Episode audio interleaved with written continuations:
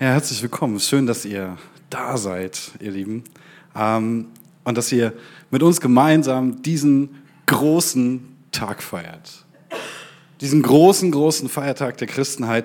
Ich wünsche euch von Herzen frohe Weihnachten. Und ich weiß, viele sind im Vorbereitungsmodus, letzte Besorgungen machen, nochmal schnell nach Hause, noch was einpacken, hat man noch nicht geschafft, hat man noch nicht hingekriegt. Oder kochen heute Abend, letzte Besorgung machen irgendwo, vielleicht noch bei der Tanke oder irgendwas holen. Weiß ich schon. Aber lass mich dir sagen, bei all dem, wo du jetzt vielleicht gerade noch so innerlich bist und denkst, oh, das kommen nachher noch die Gäste und das muss ich und das muss ich noch machen. Es ist fast geschafft. Komm, komm ein bisschen zur Ruhe. Komm ein bisschen zur Ruhe bei all dem, was los ist, bei all der Geschäftigkeit, die dich gerade so umtreibt vielleicht damit du nicht das Wichtigste verpasst. Es gibt im Neuen Testament diese Begegnung zwischen Jesus und den beiden Schwestern, Maria und Martha. Und Maria sitzt zu Jesu Füßen und hört ihm zu. Da kommt dieser große Lehrer ins Haus und Maria entscheidet, ich setze mich einfach hin und ich höre ihm zu. Während Martha die ganze Zeit hin und her rennt. Warum? Sie möchte eine gute Gastgeberin sein. Sie möchte diesen hohen Gast möchte sie, möchte sie bewirten. Sie möchte, dass er glücklich ist und dass er zufrieden ist. Ähm, aber Maria bleibt einfach zu Jesu Füßen sitzen und macht gar nichts. Gar nichts. Irgendwann beschwert sie sich und sagt, Jesus, es kann doch nicht sein. Sag doch bitte mal meiner Schwester, dass die aufstehen soll, mir helfen soll. Es bleibt ja alles an mir kleben. Und Jesus sagt zu ihr, Martha, Martha, Du machst dir viele Sorgen und Mühen, aber nur eines ist notwendig. Maria hat den guten Teil erwählt und der wird nicht von ihr genommen werden. Das ist an Weihnachten, da geht es darum, dass wir gemeinsam vor Gott kommen, dass wir gemeinsam vor Jesu Füßen sitzen, dass er in unserer Mitte ist und dass wir ihm begegnen. Mach dir nicht so viel Sorgen. Mach dir nicht so viel Mühen. Das, was wirklich wichtig ist, was Jesus hier sagt, Maria macht das, was wirklich wichtig ist, das verlangt gar nichts von dir. Du musst dir keinen Arm ausreißen, musst dir kein Bein ausreißen an Weihnachten. Das, was wirklich wichtig ist, das kriegst du umsonst. Du musst, du musst dich einfach hinsetzen und du musst dich einlassen auf Jesus und auf seinen Geist. Ich lade dich also nochmal ein, zur Ruhe zu kommen. Und Jesus durch diesen Gottesdienst zu dir sprechen zu lassen. Und jetzt nochmal. Ich wünsche euch von Herzen frohe Weihnachten. Frohe Weihnachten. Lass uns mal die Weihnachtsgeschichte hören. Es begab sich aber in jenen Tagen, dass ein Befehl ausging von dem Kaiser Augustus, dass der ganze Erdkreis sich erfassen lassen sollte. Diese Erfassung war die erste und geschah, als Kyrenius Statthalter in Syrien war.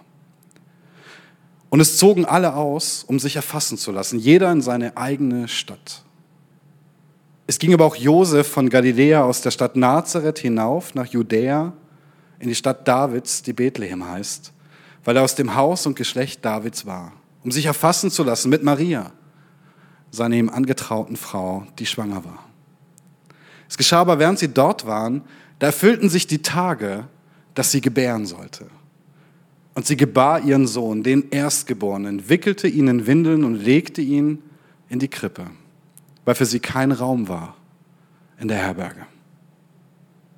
Und es waren Hirten in derselben Gegend auf dem Feld, die bewachten ihre Herde in der Nacht. Und siehe, ein Engel des Herrn trat zu ihnen und die Herrlichkeit des Herrn umleuchtete sie und sie fürchteten sich sehr. Der Engel sprach zu ihnen, fürchtet euch nicht. Denn siehe, ich verkündige euch große Freude, die dem ganzen Volk widerfahren soll. Denn euch ist heute in der Stadt Davids der Retter geboren, welcher ist Christus, der Herr. Und das sei für euch das Zeichen, ihr werdet ein Kind finden, in Windeln gewickelt, in der Krippe liegend.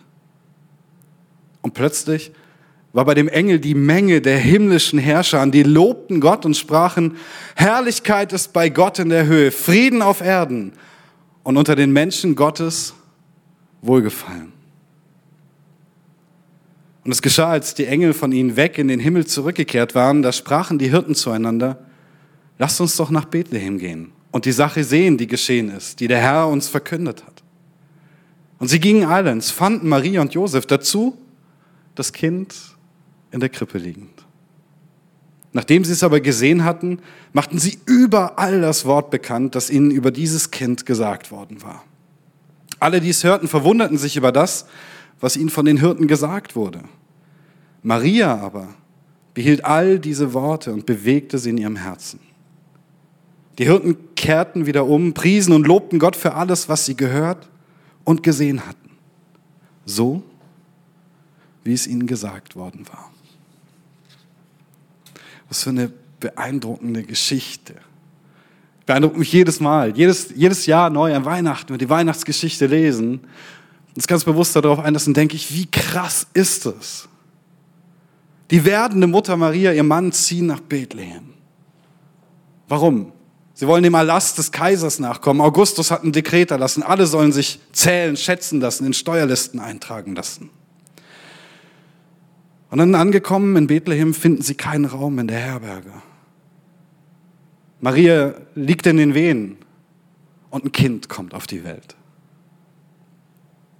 Eine Riesenherrscher von Engeln erscheint den Hirten.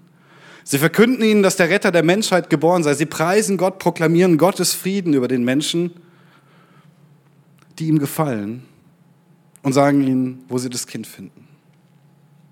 In der Krippe, in einem Futtertrog. Die Hirten suchen das Kind, finden es und die, die ganze Erzählung endet damit, dass sie Gott preisen und allen weitererzählen, was sie erlebt haben, was ihnen widerfahren ist. Genauso kennen wir die Weihnachtsgeschichte, oder? Das ist die Weihnachtsgeschichte. So sehen unsere Krippen aus und stellen genau diese Geschichte dar unter unseren Weihnachtsbäumen. Aber ich möchte mit euch heute noch ein bisschen tiefer blicken, einen, einen tieferen Blick wagen in diese Geschichte. Und ich fange beim Vers 1 an, denn der sagt so viel, was vielen nicht bewusst ist. Es begab sich aber in jenen Tagen, dass ein Befehl ausging von dem Kaiser Augustus, dass der ganze Erdkreis sich erfassen lassen sollte. Israel war kein freies Land. Die Römer hatten es überwältigt, die Römer hatten es besetzt. Rom und seine Vasallenkönige hatten das Sagen und sonst niemand. Israel war zu der Zeit Jesu ein kriegsgebeuteltes und unterdrücktes Volk. So wichtig zu verstehen. Dass ein Befehl ausging von dem Kaiser Augustus, das war der Kaiser Roms, des römischen Reiches. 67 vor Christus hatte Pompeius Jerusalem drei Monate lang belagern lassen, bis es schließlich fiel. Und mit ihm ganz Israel unter römischer Kontrolle war.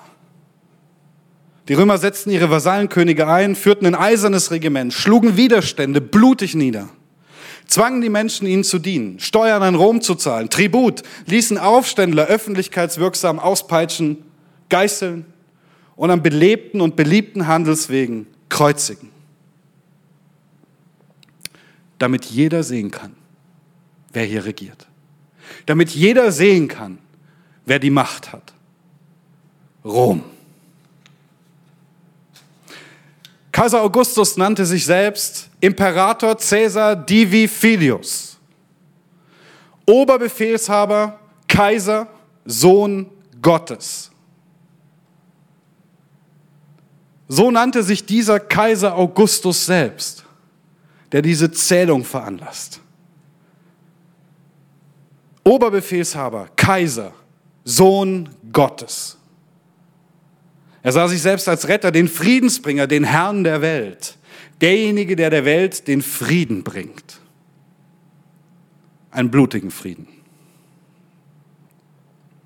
Später stellten sie Standbilder des Kaisers auf, denen man die Ehre erweisen musste. Die Aussage war, Rom ist allgegenwärtig, fügt euch Rom und fügt euch dem Kaiser. Er, der Kaiser, ist Gottes Sohn, euer Retter, euer Erlöser. Ave Cäsar, Gruß und Heil dem Kaiser. Das ist das, was man sagen musste. Das ist das, wie sich die Welt zu Jesu Zeit darstellt. Es war finsterste Nacht und kalt geworden über dem Volk Israel.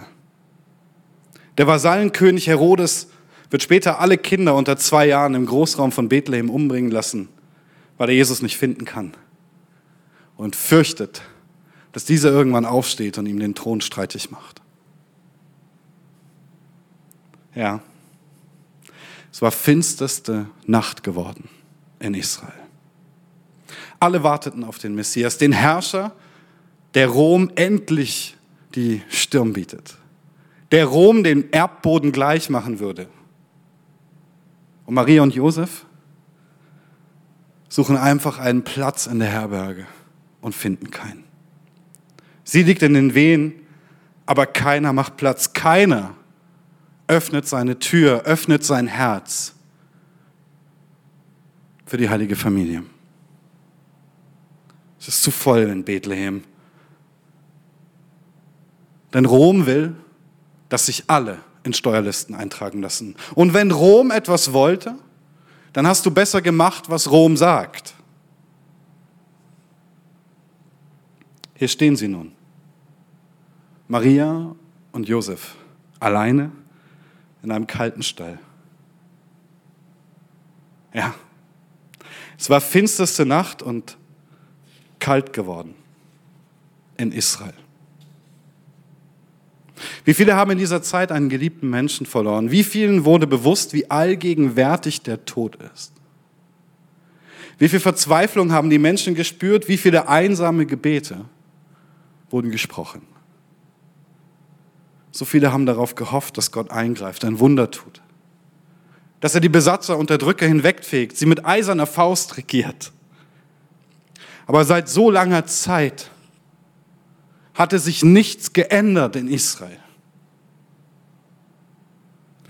Kann man da noch glauben?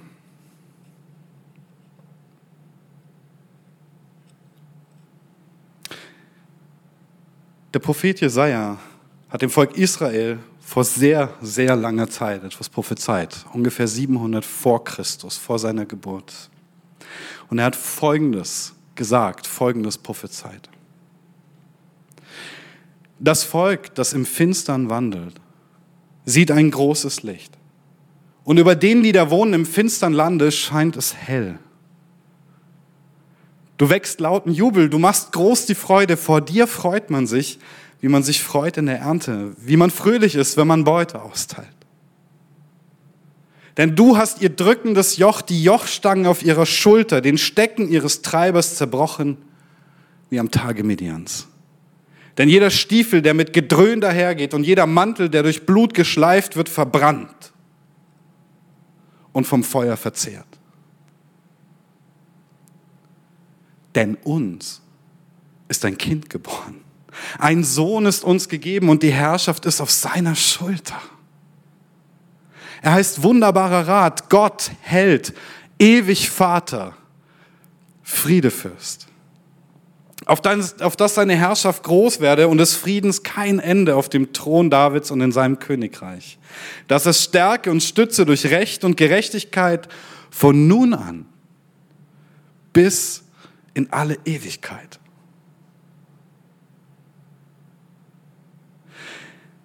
Jesaja sagt ein paar Dinge hier. Er sagt, es wird eine Zeit kommen, der werdet ihr merken, wie ihr in der Finsternis sitzt. Aber keine Angst, denn in diese Finsternis wird ein großes Licht kommen. Es wird hell, es wird euch hell scheinen. Ihr werdet, ihr werdet jubeln, ihr werdet Freude haben, ihr werdet dankbar sein. Und dann geht er auf verschiedene Sachen ein, sagt, denn du hast ihr drückendes Joch, die Jochstange auf ihrer Schulter, den Stecken ihres Treibers zerbrochen. Er spricht von jeder Stiefel, der mit Gedröhn dahergeht, jeder Mantel, der durch Blut geschleift wird, verbrannt und vom Feuer verzehrt. Was sagt Jesaja hier? Was ist hier gemeint? Ihr werdet eine Finsternis sehen, ihr werdet unterdrückt sein, es werden Menschen mit dröhnenden Stiefeln, Militär wird durch euer Land gehen. Sie werden Blut an ihren Mänteln haben, es sind Soldaten. Sie werden euch vor sich hertreiben, sie werden den Stock aus. Aber der Herrscher, dieser Sohn, dieses Kind, das geboren wird, wird das beenden. Dieses Kind wird es beenden. Und seine Herrschaft wird groß. Er wird ein Nachkomme Davids sein, des großen Königs. Und sie wird sein von Ewigkeit zu Ewigkeit. Das ist die Prophezeiung, die Jesaja dem Volk Israel 700 vor Jesu Geburt macht. Uns ist ein Kind geboren. Was war Gottes Antwort auf all die Not und all die Verzweiflung, die Israel gefühlt hat? All die Gebete, die sie gesprochen haben, was war die Antwort? Ein Kind. Ein Kind. Es war nicht das große Wunder von dem alle erwartet haben, dass es kommt. Es war nicht der große Rebell, der Rom vertreibt. Es war nicht der große König oder irgendein militärischer Anführer, der Rom vernichten wird.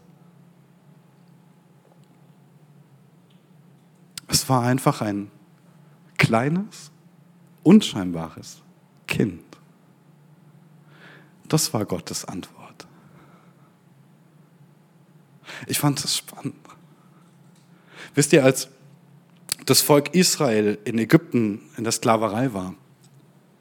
Da hat der Pharao ihm schwer zugesetzt und es schwer unterdrückt. Ähm, er hat auch angefangen, die Kinder zu töten, die männlichen, männliche Erstgeburt von den Israeliten. Er hat sie auch zur Arbeit gezwungen. Er hat sie ausgepeitscht. Er hat sie gegeißelt. Er hat sie getötet. Und das Volk Israel hat so gelitten und sie haben so gebetet um Rettung. So heißt es im zweiten Mose, in den ersten Kapiteln. Das könnt ihr nachlesen. Das ist Wahnsinn. Und sie beten und sie sagen, flehen Gott an, bitte, bitte befreie uns von dieser Last. Bitte, hol uns hier raus. Das ist nicht richtig, hol uns hier raus. Und ich glaube, 80 Jahre lang haben sie sich gefragt, was ist los mit dir, Gott? Wo bist du, Gott? Seit 80 Jahren beten wir, seit 80 Jahren sind wir auf unseren Knien. Wo ist unsere Rettung? Hörst du uns nicht, Gott?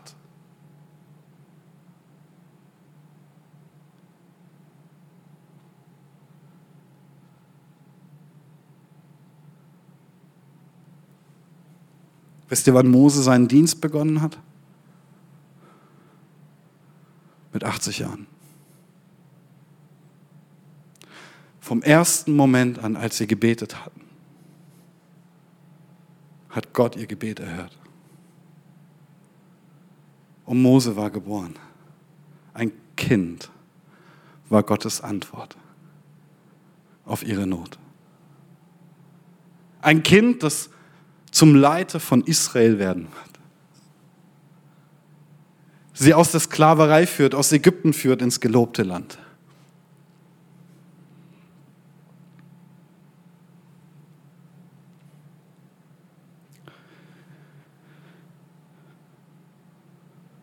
Ein Kind. So etwas Unscheinbares wie ein Kind soll uns retten. Herr.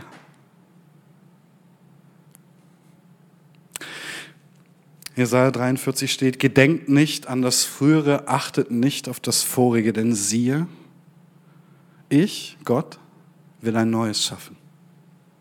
Jetzt wächst es auf, erkennt ihr es denn nicht? Ich mache einen Weg in der Wüste und Wasserströme in der Einöde. Gedenkt nicht an das Frühere, achtet nicht auf das Vorige, denn siehe, ich will ein Neues schaffen, jetzt wächst es auf, erkennt ihr es denn nicht? Ich mache einen Weg in der Wüste und Wasserströme in der Einöde.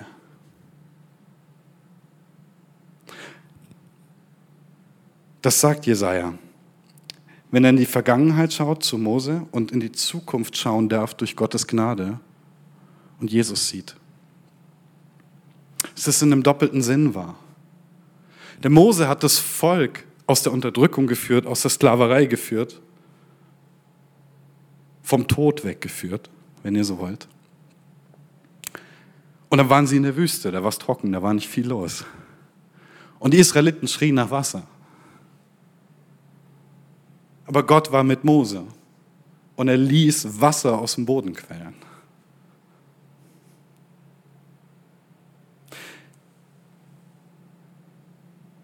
Und wie ist es bei Jesus? Jesus sagt später, wer an mich glaubt, von dessen Leib werden, wie die Schrift sagt, Ströme lebendigen Wassers fließen.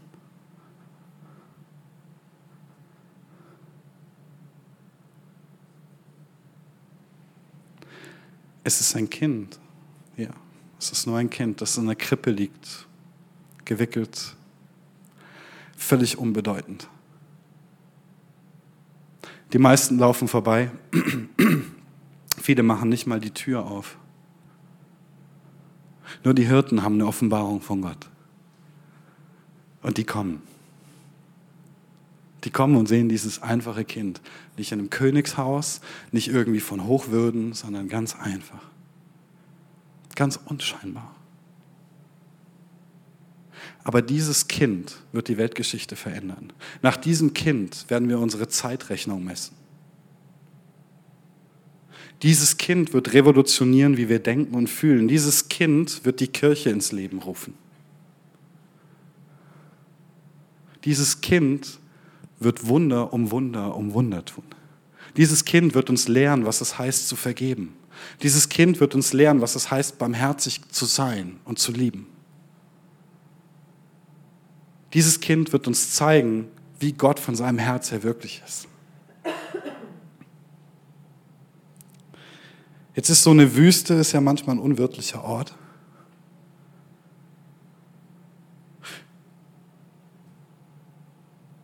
Aber wenn wir ehrlich sind, dann ist es bei uns Menschen so, dass wir so durch manche Wüste gehen im Leben und auch so manche Wüste in unserem Herz bleibt oder manche Verwüstung mancher Schmerz, manche Finsternis, manche Einöde. Was Jesus sagt, ist, wenn du mir vertraust, dann werden aus dir, aus deinem Herz, aus dem, wer du willst, Ströme lebendigen Wassers fließen. Was er damit sagt, ist, ich werde dein Herz verwandeln. Ich werde dich verwandeln. Du wirst vielleicht sagen, hey, ich kann, ich habe nicht genug. Es ist eine trockene Stelle, es ist eine Einöde in mir. Du weißt nicht, du verstehst nicht, wie der Schmerz ist, den ich spüre. Du verstehst nicht, wie einsam ich bin. Du verstehst nicht, wie wütend ich bin. Du verstehst nicht. Das kann keiner heilen. Ich habe gebetet, aber es hat nichts genützt. Ich habe um Wunder gebetet, aber es hat nichts genützt.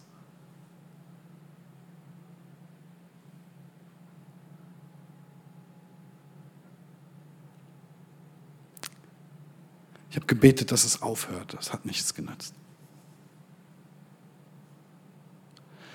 Es ist finster, wie es damals in Israel finster war. Aber vielleicht möchte Gott so nicht begegnen. Vielleicht möchte Gott durch ein Kind begegnen. Vielleicht möchte Gott in etwas Unscheinbarem begegnen.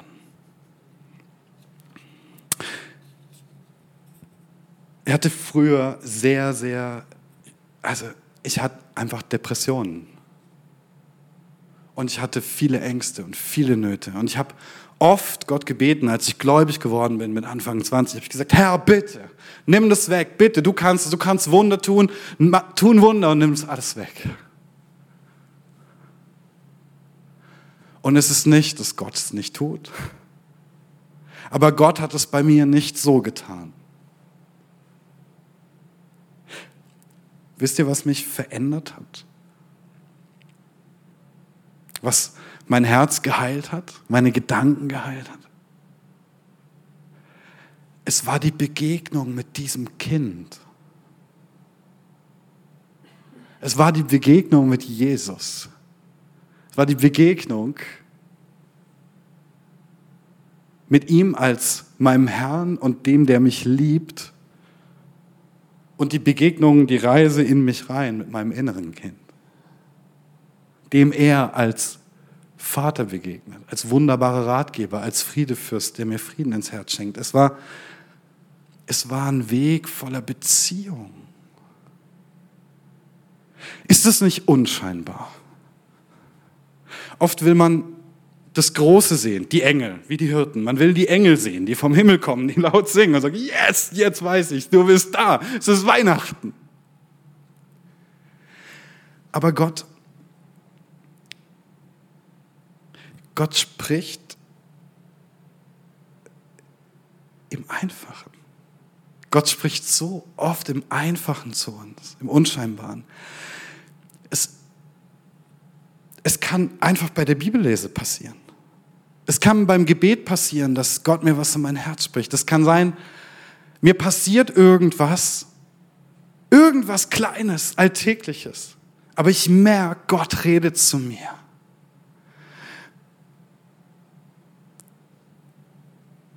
Ich erinnere mich immer an Mike, der mir diese Geschichte erzählt und gesagt hat, ah, ich hatte, so, ich hatte so eine Zeit, da hatte ich so Zweifel, da wusste ich nicht so richtig. Und ich habe das Gott gesagt und dann steigt er in den Zug ein und da sitzt ihm ein Mann gegenüber und er fängt irgendwann ein Gespräch an, ein alter Mann, der ihm erzählt, was er alles erlebt hat im Leben und wie dankbar er Gott dafür ist, dass er ihn so gut geführt hat. Und Mike hat gemerkt, krass. Hast, gerade habe ich dir gesagt, dass ich zweifle, weil ich hier an ein, zwei Stellen leide oder Schwierigkeiten habe. Und jetzt setzt du mir diesen Mann dahin, der zehnmal schlimmere Dinge erlebt hat und der mir aber gleichzeitig erzählt, wie du ihn versorgt hast und wie liebevoll du an seiner Seite warst. Mega ermutigt. Gott spricht so oft im Einfachen. Und die Frage, die ich mir stelle, ist, könnte es sein, dass wir nach Sachen Ausschau halten, so wie das Volk Israel auch. Das dachte, jetzt kommt der, der uns von der römischen Besatzung befreit. Er macht hier Rambazamba, er macht den Laden platt. Könnte es sein, dass wir manchmal so denken, dass wir Gott festlegen, aber dass Gott ganz anders zu uns sprechen will?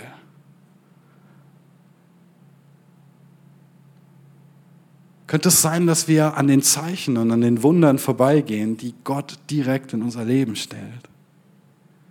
Weil wir uns so abmühen und weil wir so gestresst sind. Weil wir so Martha-mäßig sind. Das wäre so schade.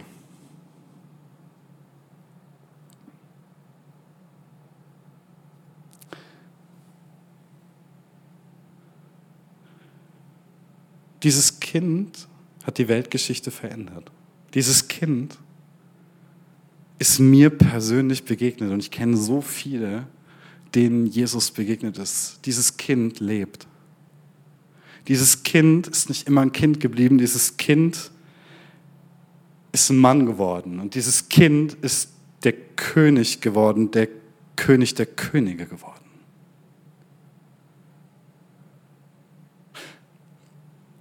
Nein, er hat keine Schwerter erhoben gegen Rom.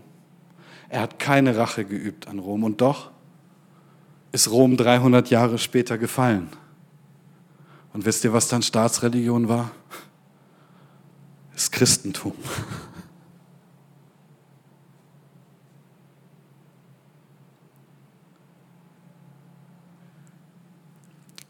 Er kämpft nicht, wie wir das in unserer Menschlichkeit gern hätten. Er kämpft mit Liebe. Er kämpft mit Vergebung. Er kämpft mit Wahrheit. Er kämpft mit Gerechtigkeit. Er kämpft mit Gnade. Er kämpft mit Barmherzigkeit. Er ist der König der Könige, der Friedefürst, der da geboren wird. Mary, did you know? Oh Maria, wusstest du, wen du da auf die Welt bringst? Wusstest du, dass er eines Tages auf dem Wasser geht? Wusstest du, dass er all deine Söhne und Töchter erlösen wird? Wusstest du?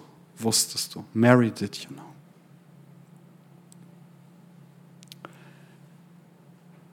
Ich danke dir, dass du dir Zeit genommen hast, runterzukommen, kurz loszulassen von dem, was du zu tun hast. Und ich denke, ich würde dich gerne einladen und Jesus möchte ich einladen. Heute an Weihnachten. Dass du die Dinge nimmst, die dir ungewiss sind, deine Zweifel, deine Not, deine Ängste, deine Schmerzen, ähm, dein, deine Einsamkeit, deine Verletzungen, den Stress, und dass du ihm das bringst. Dass du das machst, was Maria gemacht hat, was die Hirten gemacht haben, dass du, dass du zu diesem Kind kommst. Dass du zu diesem Jesus kommst an Weihnachten. Das ist das, worum es geht. dass wir heute gemeinsam Jesus erleben und dass wir uns freuen an, an seinem Gutsein, an seiner Güte, an seiner Liebe, dass, aber dass wir das auch spüren. Wir können viel reden, aber wir müssen ihm begegnen. Jesus sagt, siehe, ich stehe vor der Tür und klopfe an. Wenn jemand meine Stimme hören wird und die Tür auftun, zu dem werde ich hineingehen und das Abendmahl mit ihm halten und er mit mir. Jesus steht heute vor deiner und meiner Tür und klopft an. Viele von uns haben Gäste geladen heute. Ich möchte dich einladen, dass, dass du Platz für einen Gast mehr machst.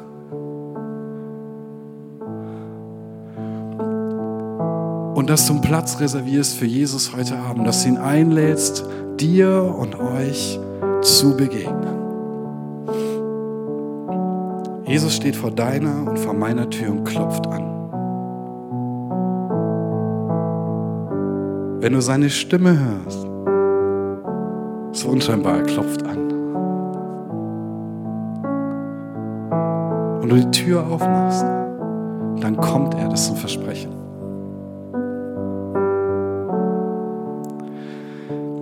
Jesus, ich bitte dich, dass du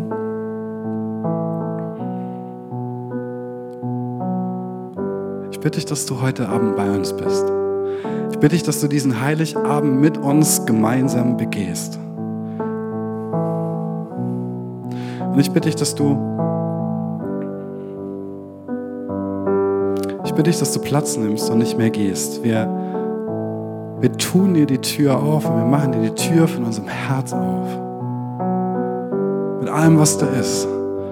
Allem, was da blüht und all dem, was da Wüste ist und all dem, was gestresst ist. Ich bitte dich, dass du kommst und dass du Platz nimmst, dass du bei uns bist.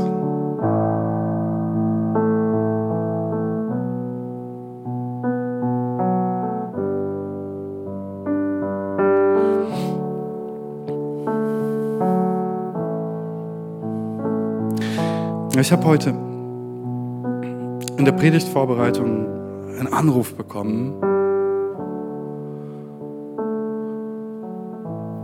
von, von einem befreundeten Ehepaar von uns.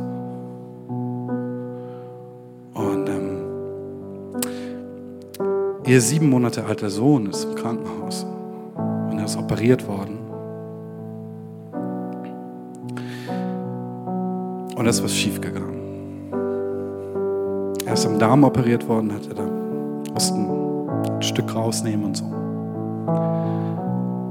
Und es war erst okay, aber dann die letzten Tage hat er im Krankenhaus immer geweint und hat Schmerzen gehabt. Und die Mama hatte ein gutes Gefühl. Die Mama war die ganze Zeit da und hatte das Gefühl, irgendwas stimmt nicht. Bitte, bitte, bitte, ihr müsst noch mal mein Kind anschauen. Irgendwas stimmt nicht. Und die Ärzte, nein, das kann nicht sein. Und die Oberärztin kam und die Oberärztin hat einen Ultraschall gemacht und sie haben gesehen, oh nein. Da geht was vom Darm in den, in den Bauchraum. Wir müssen sofort operieren. Sie hat uns vorhin angerufen und sie war so traurig. Und wir mit ihr.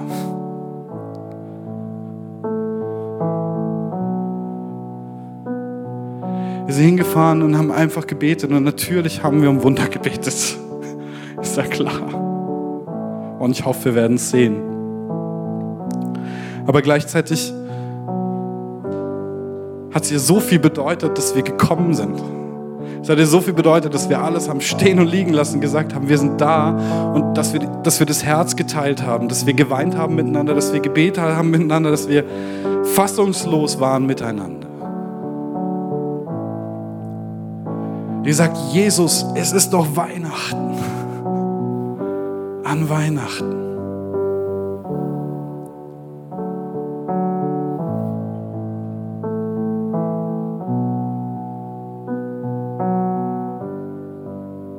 Dann habe ich mich erinnert, wie schwierig die Umstände waren, unter denen Jesus geboren wurde.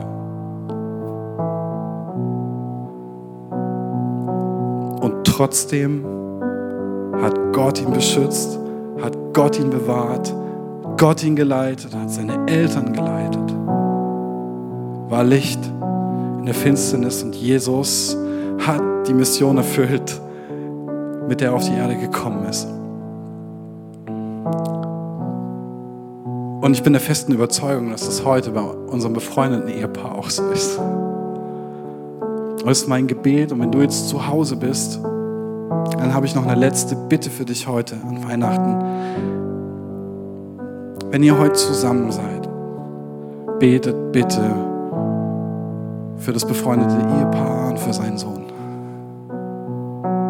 Schickt euren Segen in Jesu Namen, schickt euer Licht, lasst es leuchten.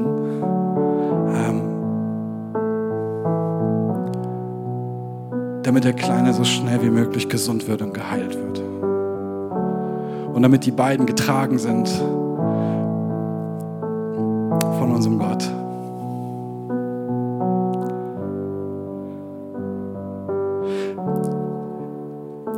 Jesus, ich, ich sehe einfach die beiden und ich, ich sehe die drei.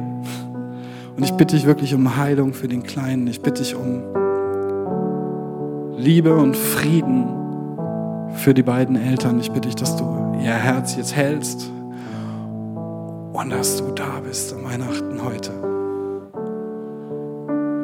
Ich bitte dich, dass du den Ärzten Weisheit schenkst, mit dem Kleinen umzugehen, das Richtige zur richtigen Zeit zu tun. Ich bitte dich, dass du deinen Segen und deine Heilung ausschüttest. Und das bitte ich dich jetzt auch für all diejenigen, die heute einsam sind, vielleicht einsamer als sonst. Und für all diejenigen, die vielleicht ein bisschen allein sind an diesem Weihnachten,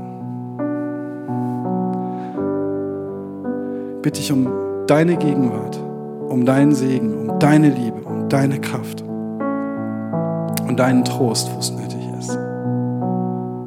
Ich bitte dich, dass du Licht in die Dunkelheit bringst. Und das bitte ich dich für jeden Einzelnen auch von uns sei aber da und schenk uns eine, eine freudige Zeit mit dir und miteinander. In Jesu Namen.